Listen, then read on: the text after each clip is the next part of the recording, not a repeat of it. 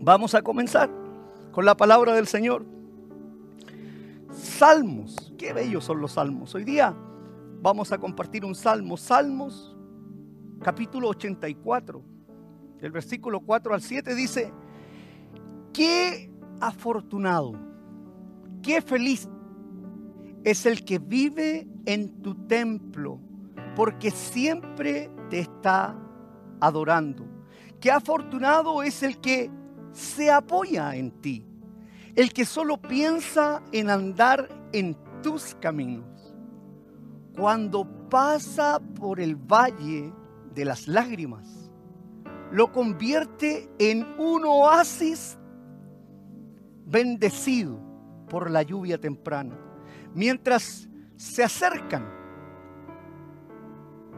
son cada vez más fuertes hasta que llega el monte de Sión y encontrarse con el Dios más fuerte. Padre, gracias por tu palabra. Danos entendimiento en el nombre de Jesús. Amén, amén, amén. 89 días ya faltan para que este año 2020 termine. Ya han pasado nueve meses, esta es la primera semana del mes de octubre y, nos quedan 89 días ya para terminar este año. ¿Alguien lo sabía? Aquí hay un pastor que quiere recordártelo. Hay un pastor que quiere recordarte que eh, estamos ya a escasos 89 días. ¿Cómo pasó este año? Por Dios, ¿cómo se, se fue rápidamente? 89 días ya para que terminemos, pero me recuerdo que cuando comenzamos este año, cuando tuvimos nuestro primer domingo, Dios nos presentó una promesa para este año. Dios nos dijo que este año 2020 sería nuestro año de cosecha. Nuestro año de cosecha, que este año las cosas iban a suceder de manera diferente. Y nos habló el Señor de, ser resistentes, de ser perseverantes, de permanecer en su palabra. Que nos mantuviéramos firmes. El Señor preparó nuestro corazón.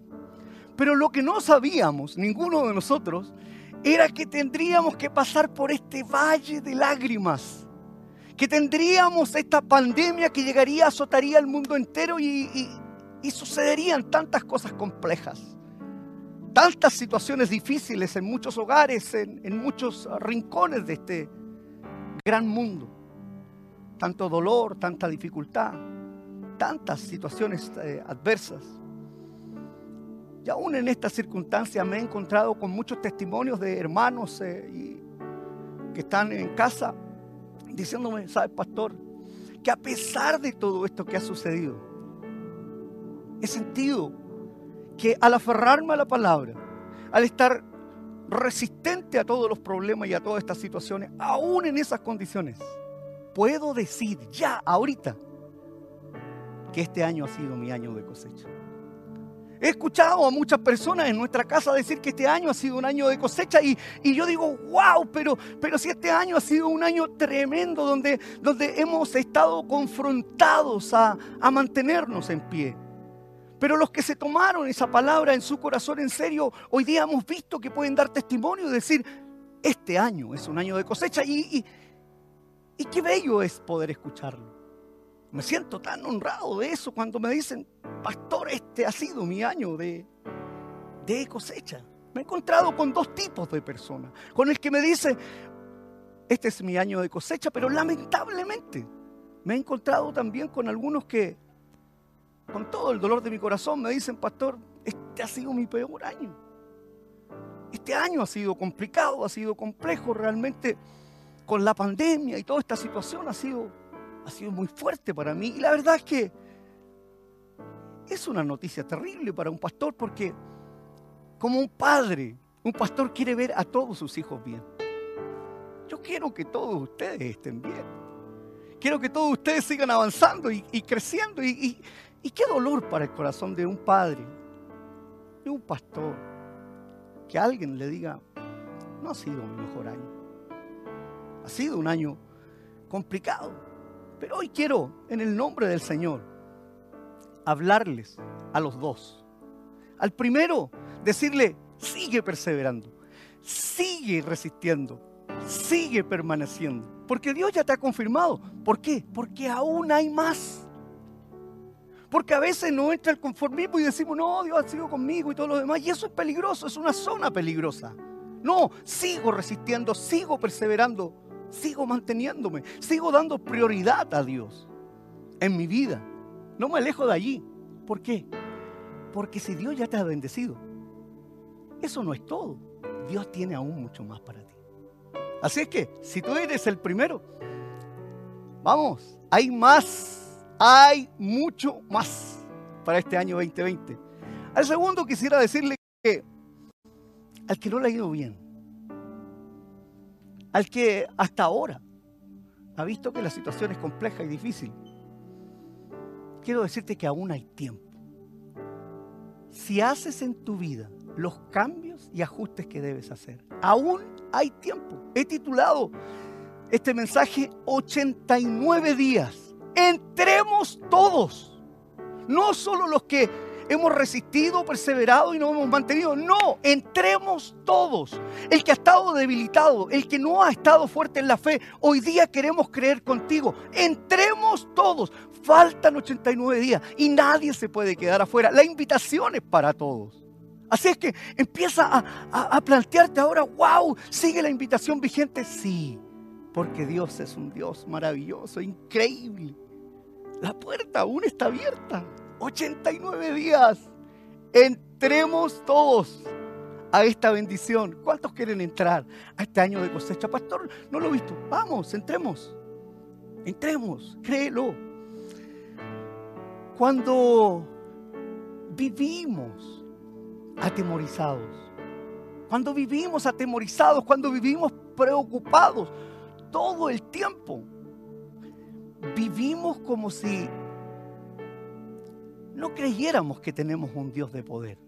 No creyéramos que tenemos un, Dios todopoderoso, un pastor lleno de amor con nosotros. Pastor, pero ¿estás seguro que me subo? Claro. Cuando vivimos con ese temor, siempre pensamos que estamos negando que hay un Dios que está ocupado, preocupado de sus hijos.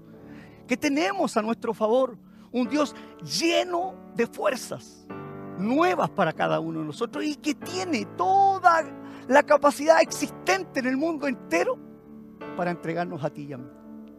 Qué bueno es nuestro Dios. Dios es bondadoso con todos nosotros.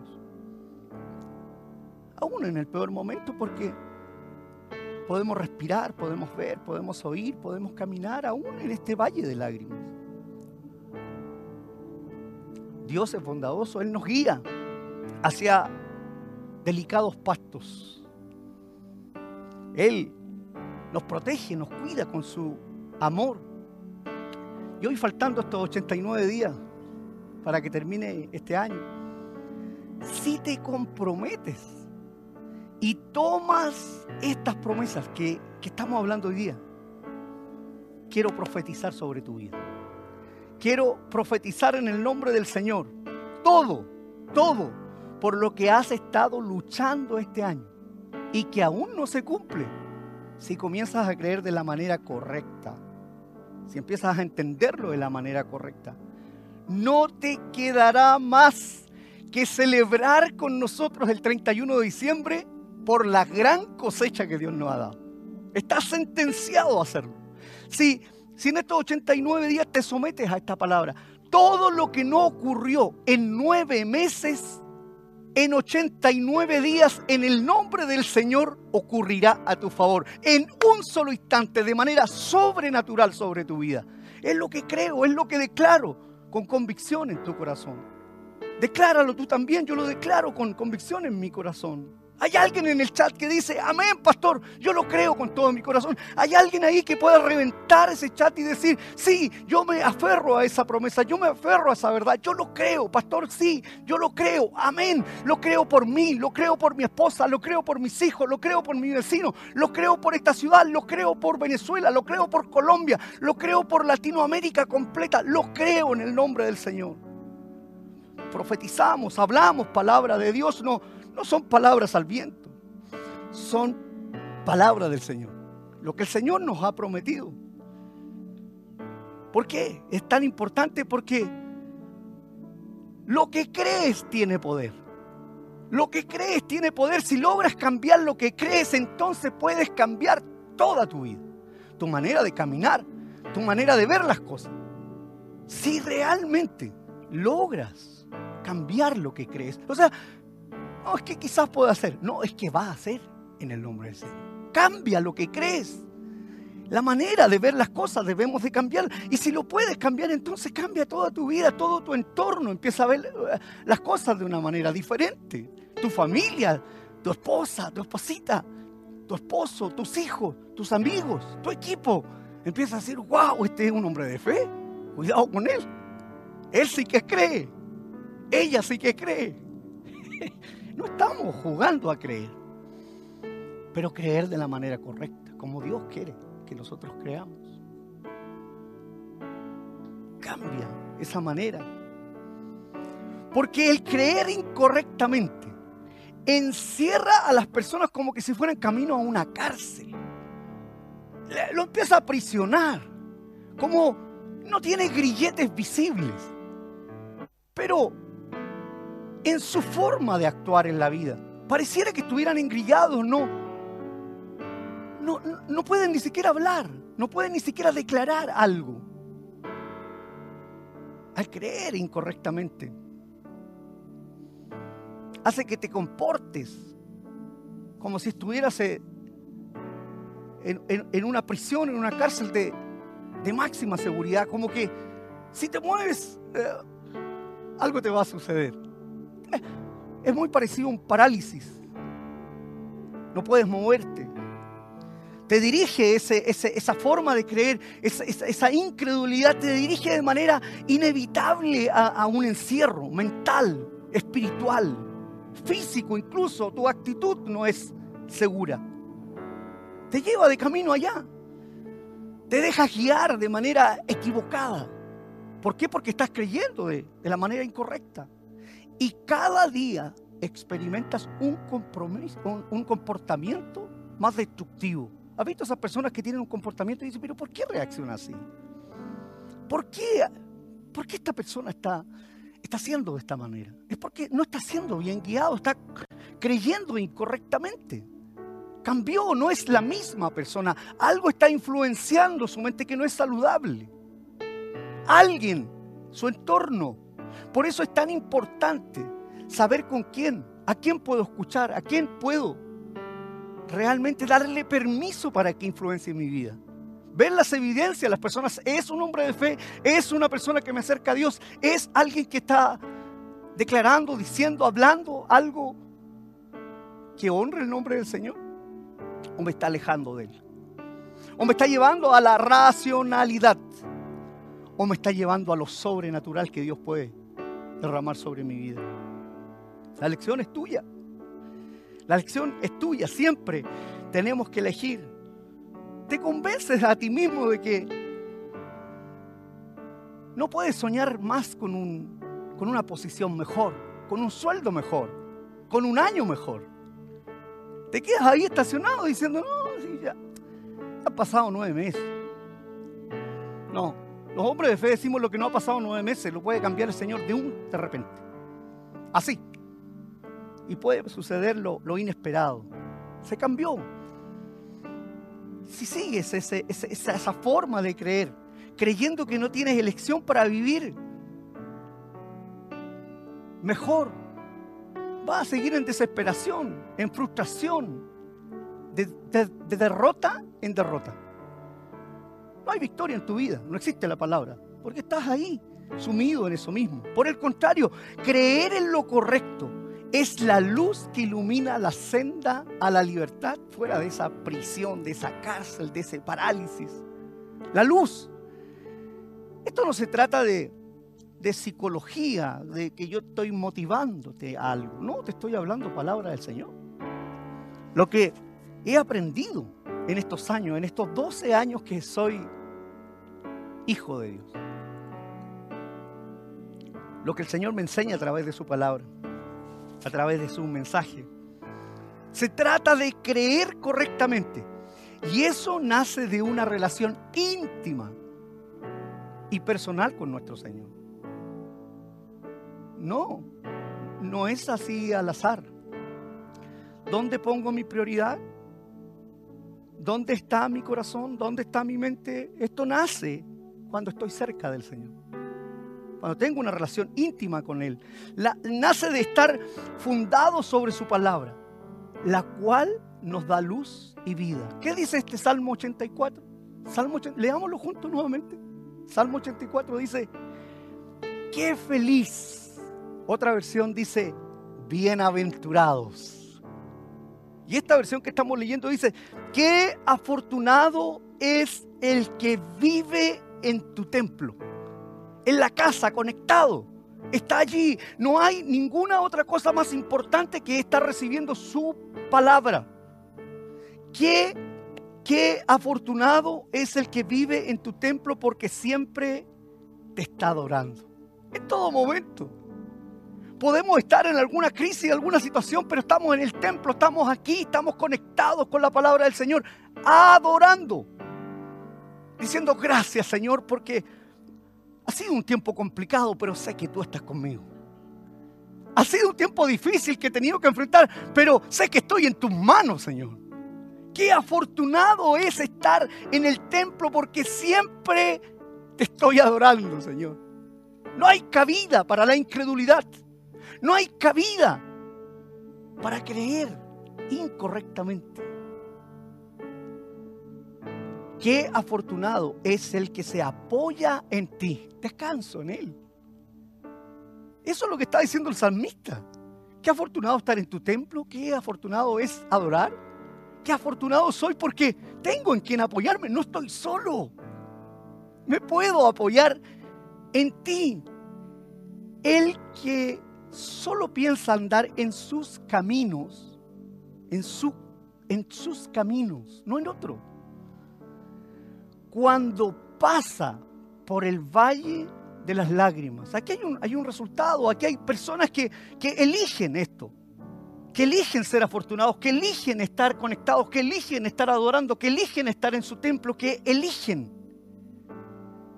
andar en sus caminos, y otros que no no lo eligen. Entonces, si no es feliz, entonces será un infeliz. Si no es afortunado, entonces será un desafortunado. Si no, no es un bienaventurado. Es tremendo lo que el Señor nos habla. Cuando pasa por el valle de las lágrimas, lo convierte en un oasis bendecido. Entonces, está pasando, pastor, usted ve que esto es real. Sí, pero yo estoy bendecido. Me siento bendecido. Aún en el valle de las lágrimas. Pastor, ¿y usted no llora? ¿A usted no le pasa nada? Sí, sí me pasa todo, pero si estoy con el Señor, podré pasar raudamente porque sé cuál es mi destino. Porque sé cuál es mi futuro. Porque sé que un día el Señor volverá y viene por mí. Estoy seguro de lo que Dios tiene para mi vida. Cuando pasa por el valle de las lágrimas, lo convierte en un oasis bendecido por la lluvia temprana. Mientras se acercan, los que vamos caminando, los que vamos en este viaje, son cada vez más fuertes hasta llegar al monte Sión y encontrarse con Dios más fuerte, con el Dios más fuerte. ¿Qué te parece? ¿Qué promesa? cualquier cosa con la que estén luchando hoy, sin importar cuán insuperable parezca, comenzará a cambiar para bien, solo si comienzas a creer correctamente. Hay alguno que está recibiendo su corazón, dice, oh, yo estoy creyendo incorrectamente. Tiene razón, pero eso puede cambiar cualquier situación que estés pasando, por más dura que creas, por más difícil que creas, por, por, más diagnosticada que, que esté.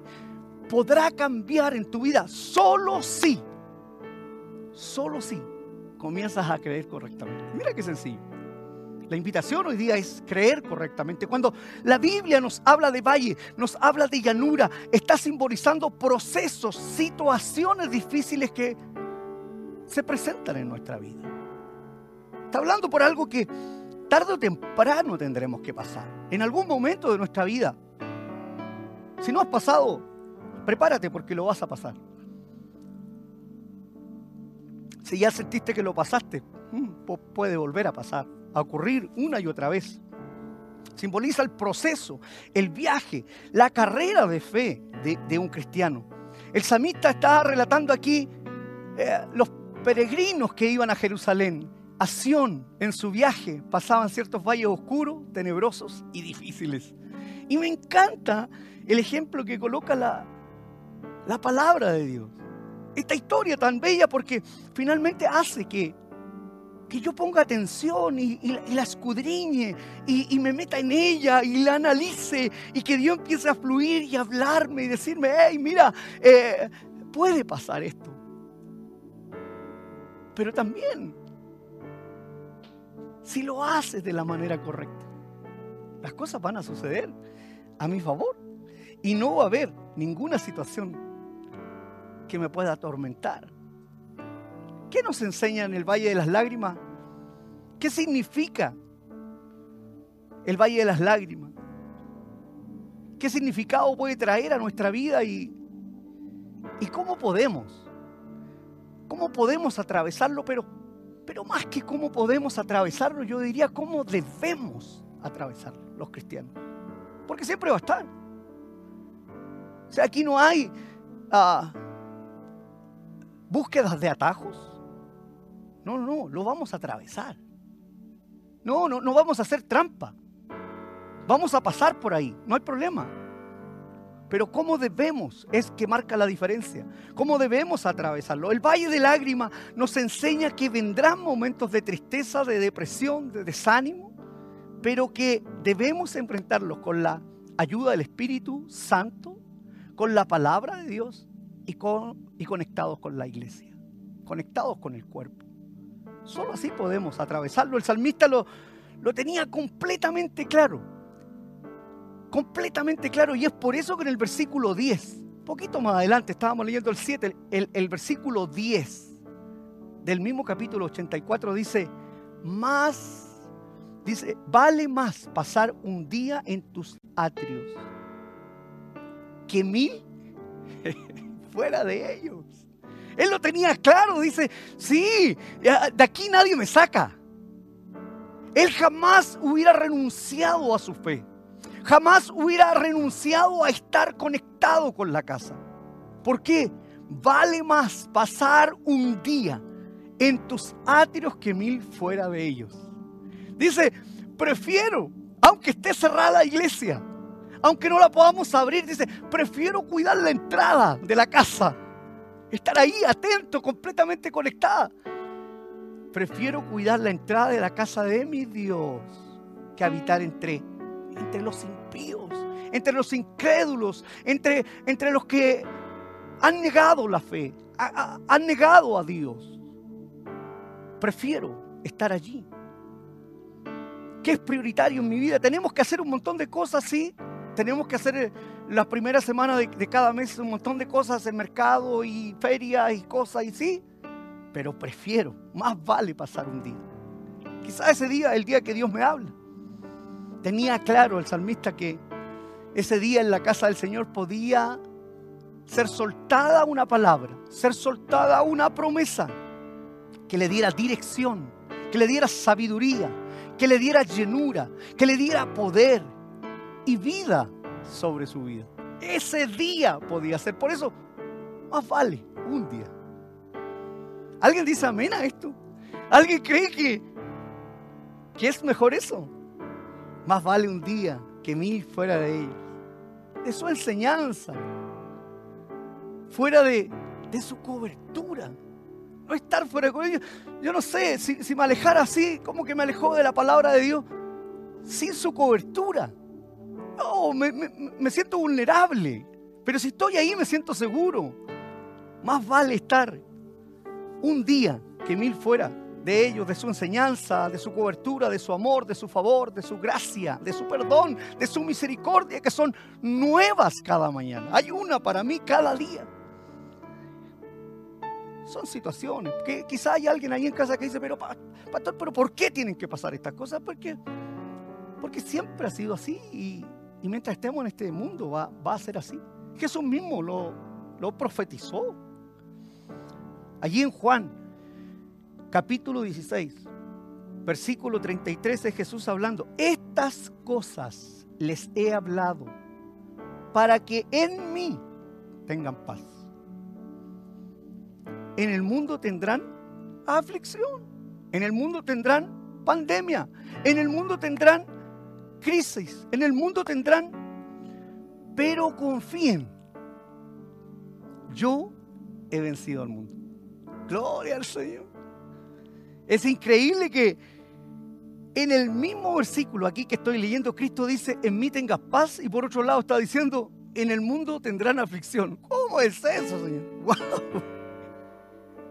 Impresionante en el mismo versículo, la palabra original, tiplicis, que es difícil pronunciarla, pero que significa presión, opresión, tensión, angustia, tribulación, adversidad. Gracias Dios por decirme lo que voy a pasar en una sola palabra. Equivale a una prensa, describe el proceso de exprimir. ¿Te has sentido así? A veces estás sacando todo el jugo. ¿Te has sentido con esa con ese apriete? Equivale a eso, a una prensa que describe el proceso de exprimir las uvas o el fruto del olivo. ¿Cuál es el resultado? Un buen vino. Es decir, lo que hace el proceso es mejorar el producto. Somos mejores, avanzamos mucho más. Por eso Pablo dice en 2 de Corintios, capítulo 4, versículo 17, pues los sufrimientos ligeros y efímeros que ahora padecemos producen una gloria eterna que vale muchísimo más que todo lo sufrido, que todos los sufrimientos. Otra versión dice, esta leve tribulación. ¿Por qué? ¿Por qué está hablando de esta leve tribulación? Porque entiende en su mente que su vida es eterna esta leve tribulación, este pequeño tiempo que estoy, este paréntesis que estoy en la tierra, esta leve tribulación momentánea produce en nosotros un cada vez más excelente y eterno peso de gloria. Extraordinario. Es en un valle donde sentimos temor, es en un valle donde sentimos miedo, es en un valle donde sentimos pánico que, vamos a morir. Yo cuando estaba allá en, el, en el mundo, en mi vida antigua, sentía crisis de pánico y todos los días me moría. Es en un valle donde sentimos que vamos a perder, es en un valle donde sentimos que vamos a fracasar. En esa sombra de muerte que vemos, que no existe, que no es real. Yo tenía crisis de pánico, me moría todos los días, iba al médico, el médico me decía, tiene sus signos vitales bien, no pasa nada. Pero era la sombra de muerte que estaba allí, merodeándome cada día. No entendía la verdad, creía de la manera incorrecta, por eso esa sombra que, que se asomaba hacía trizas mi vida y no podía seguir avanzando. Pero su palabra dice Salmo 23, versículo 4, aunque ande en el valle de sombra de muerte, no temeré mal alguno, porque tú estarás conmigo, tu vara y tu callado me infundirán aliento. Entonces no se trata de muerte, sino de sombras de muerte. ¡Wow! Son solo sombras. Son solo cosas que vienen, sombras sin cuerpo, figuras sin realidad. Una sombra de serpiente no pica. La sombra de una espada no mata. Son solo sombras. Frente a esas sombras, en el valle de lágrimas debemos proclamar la palabra de Dios. David dijo en el Salmo 27, versículos 13 y 14, hubiera yo desmayado hubiera yo desmayado si no creyese en un parafraseado de la manera correcta. Si no creyese de la manera correcta, de la manera que debemos creer. Hubiese yo desmayado si no creyese que veré la bondad de Jehová en la tierra de los vivientes. Aguarda a Jehová, esfuérzate y aliéntense, aliéntese tu corazón. Sí, espera a Jehová. Salmo 118, versículo 17 dice, no moriré, sino que viviré para contar lo que hizo el Señor. No morirás, ninguno de nosotros morirá. ¿Por qué? Porque vamos a contar lo que hizo el Señor. ¿Sabes lo que va a pasar el 31 de diciembre? Todo el mundo va a decir, oye, ¿Por qué estáis tan contentos? Es que he hecho mi mejor cosecha. Mi mejor cosecha ha sido el año peor para el mundo, donde los índices, donde todo el mundo está diciendo que es el peor, nosotros estamos diciendo es nuestro año de cosecha. Porque el Señor lo dijo, así lo creemos, lo sostenemos. Y viviré, no moriré, sino que viviré para contar lo que hizo el Señor. Cuando tú, tú estás en el valle donde no ves solución inmediata, tu problema, a tu problema, empiezas a caminar con esta especie de incredulidad constante. Por eso hay dos tipos de personas. El que está viviendo este buen tiempo y el otro que está creyendo que es imposible lograrlo. El salmista luego de declarar las bendiciones, después de pasar por este valle de lágrimas, después de pasar por estas situaciones difíciles, dice, él hace una declaración y una revelación importante en la vida de nosotros, los creyentes. Después de pasar por todo ese valle, de creer de la manera correcta, de hacer las cosas de la manera adecuada, de seguir confiando, de seguir resistiendo, de seguir perseverando, de seguir permaneciendo, hace esta bellísima declaración en el versículo 7 del capítulo 84. Mientras me acerqué, me hice cada vez más fuerte. Cada vez que pasamos por allí ya no, no somos los mismos. Algo sucede en nuestra vida, confrontamos, enfrentamos, caminamos mucho más seguros, nos hacemos mucho más fuertes. Mi vida no es la misma que hace cuatro o cinco años atrás. Hoy día ya he pasado por tantas batallas, por tantos valles de sombra y de muerte, por tantos valles de lágrimas. Tengo marcas en el cuerpo, me puedo enfrentar ante el enemigo y decirle, hey, yo soy hijo de Dios, por favor. No hay autoridad sobre mi vida más, más que la autoridad de Dios, la soberanía de Dios. Así habla un hijo de Dios. Cuando confiamos plenamente en Dios, entonces obtendremos fuerzas en el momento más flaco de nuestra vida. Dios será quien nos esfuerce, nos empuje, nos estire, quien nos dará ánimo para seguir adelante. Cuando parece que estamos completamente agotados y ya no hay vuelta atrás. Cuando hacemos nuestros, los ponemos en nuestro corazón y dice, esto es mío. Cuando hacemos nuestros los consejos que Dios nos da en su palabra. Cuando en nuestro corazón están sus caminos. Eh, ahí empieza a suceder eso, por eso que el salmista habla así. Nuestra forma de comportarnos cambiará radicalmente ante las circunstancias adversas y veremos todo de una perspectiva completamente diferente. Haremos que un valle de lágrimas, el lugar, haremos que se conviertan en un lugar de manantiales. Entonces, oye, pero ¿y a ustedes no les pasa nada? Sí, sí, sí, pero estamos confiados seremos capaces de convertir la adversidad en bendición. Cuando llueva, en vez de lamentar el mal tiempo, daremos gracias porque se llenan los estanques, porque tomamos nueva fuerza, porque tenemos en el cuerpo otra marca. Cuando estamos viviendo esas dificultades, decimos, ¡oh, qué tremenda herida! Sí, pero Dios, Dios la va a sanar. Y tenemos otra marca en el cuerpo y ponemos, tenemos más carácter podemos seguir avanzando. Damos gracias al Señor por llenar los estanques que nos dan provisión de agua para el futuro. Con la ayuda de Dios seremos capaces de convertir lo negativo en positivo. Lo que nos hiere en una bendición. Seremos capaces de hacer eso. De este modo Dios nos, nos seguirá dando fuerzas. Y iremos de poder en poder, creciendo más y más en carácter y espíritu. Pero ya sé, ya sé, ahí debe haber harta gente o algunas personas diciendo, pastor, ¿en qué mundo vives? Pastor, es que si tú conocieras mi realidad, si tú conocieras un poquitito lo que yo estoy pasando, quizás estás diciendo, pastor, pero mm, tengo a un familiar que amo con todo mi corazón con un cáncer ramificado. Están que me embargan la casa. Pastor, estoy lleno de deudas más arriba de la cabeza.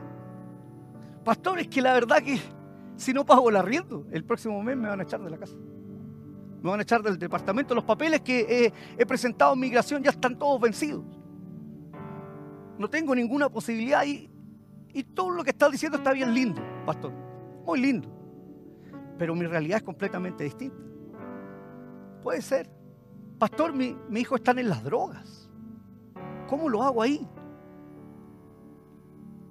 Hay alguien que quizás está sintiendo su corazón y me dice, pastor, lo que estoy pasando yo hoy día es peor que el Valle de las Lágrimas. Es peor de lo que tú estás relatando ahí. Y seguramente tienes razón. Seguramente no tengo tanta claridad de lo que está pasando. Quizás yo no sepa con exactitud. Pero lo que sí sé es que este Dios a quien yo sirvo está por encima de cualquiera de ellas. Lo que sí sé es que Dios, este Dios, a cual todos nosotros servimos y creemos, está por encima de la peor situación que estés pasando. De todas las que creas tú que son imposibles, este Dios que conozco es un Dios que está por encima de ellas y tiene el poder para revertir cualquier situación. Quizás tu, vida se parezca más a un valle de valles, un valle de huesos secos, donde no tienen vida, pero el Señor le preguntó al profeta Ezequiel, ahí en el capítulo 37, en el versículo 3, hijo de hombre. Me encanta como parte porque le dice hijo de, hombre, aludiendo a nuestra humanidad, aludiendo un poco a, a lo débiles que somos, a su falta de conocimiento, hijo de hombre, a, a su falta de conocimiento, nosotros del poder de Dios, de la envergadura del poder de Dios. Hijo de hombre. Le hace esa pregunta ¿podrán vivir de nuevo estos huesos secos? Como diciendo parafraseado, hijo de hombre, tu matrimonio en crisis, ¿tú crees que puede ser restaurado?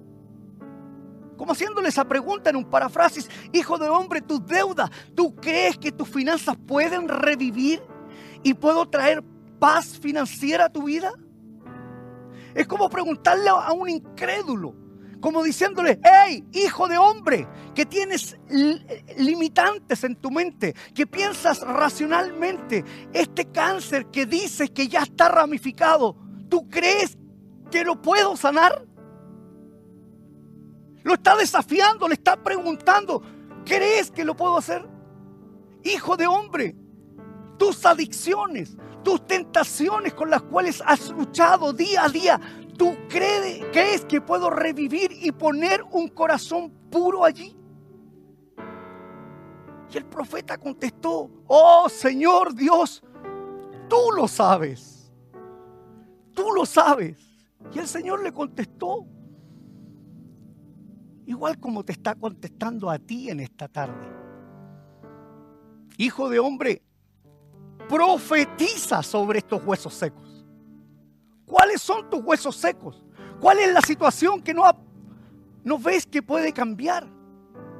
Hijo de hombre, el incrédulo, el que, el que en realidad piensa que tiene un Dios limitado, que ve tanto tiempo una situación que sigue allí una y otra vez. Hoy día la orden es profetiza sobre estos huesos secos. Huesos secos, escuchen la voz de Dios. Escuchen, entonces ponte frente a frente a la situación y dile, hey, te voy a hablar en el nombre del Señor. Gloria al Señor. Así dice el Señor Dios a estos huesos. Voy a hacer que entre en ustedes aliento de vida para que tengan vida de nuevo.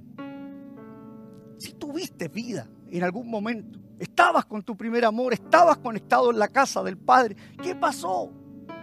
Pero hoy día en el nombre del Señor voy a hacer que entre en ustedes aliento de vida para que tengan vida de nuevo. Les daré ligamento, los cubriré con carne y piel. Pondré en ustedes un espíritu que les dará vida.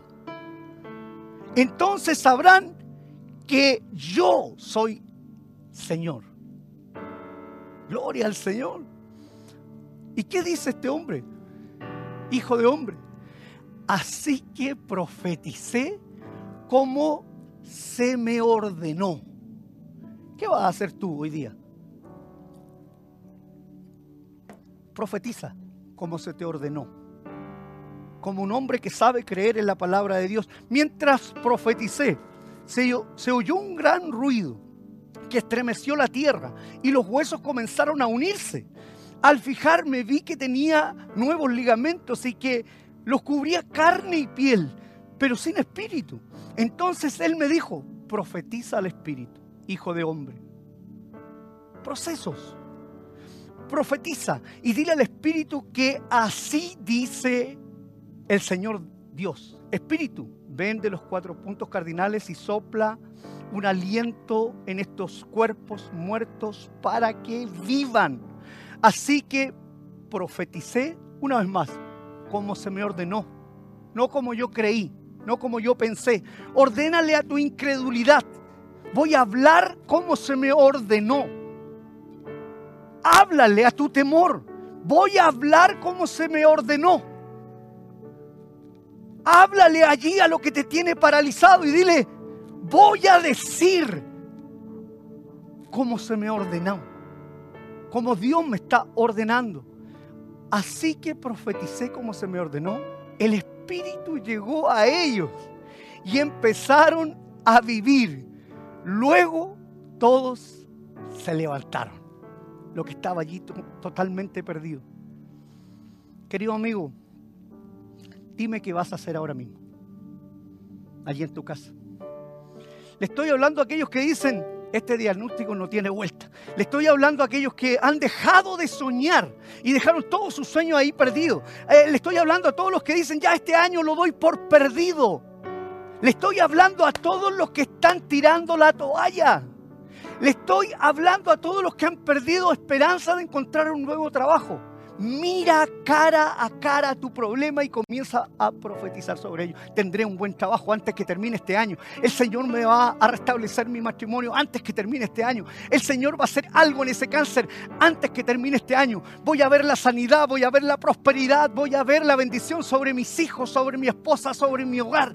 Eh, profetiza sobre eso. Alguien dice amén en el chat. Alguien dice sí, pastor. Eso es lo que va a empezar a suceder en mi vida.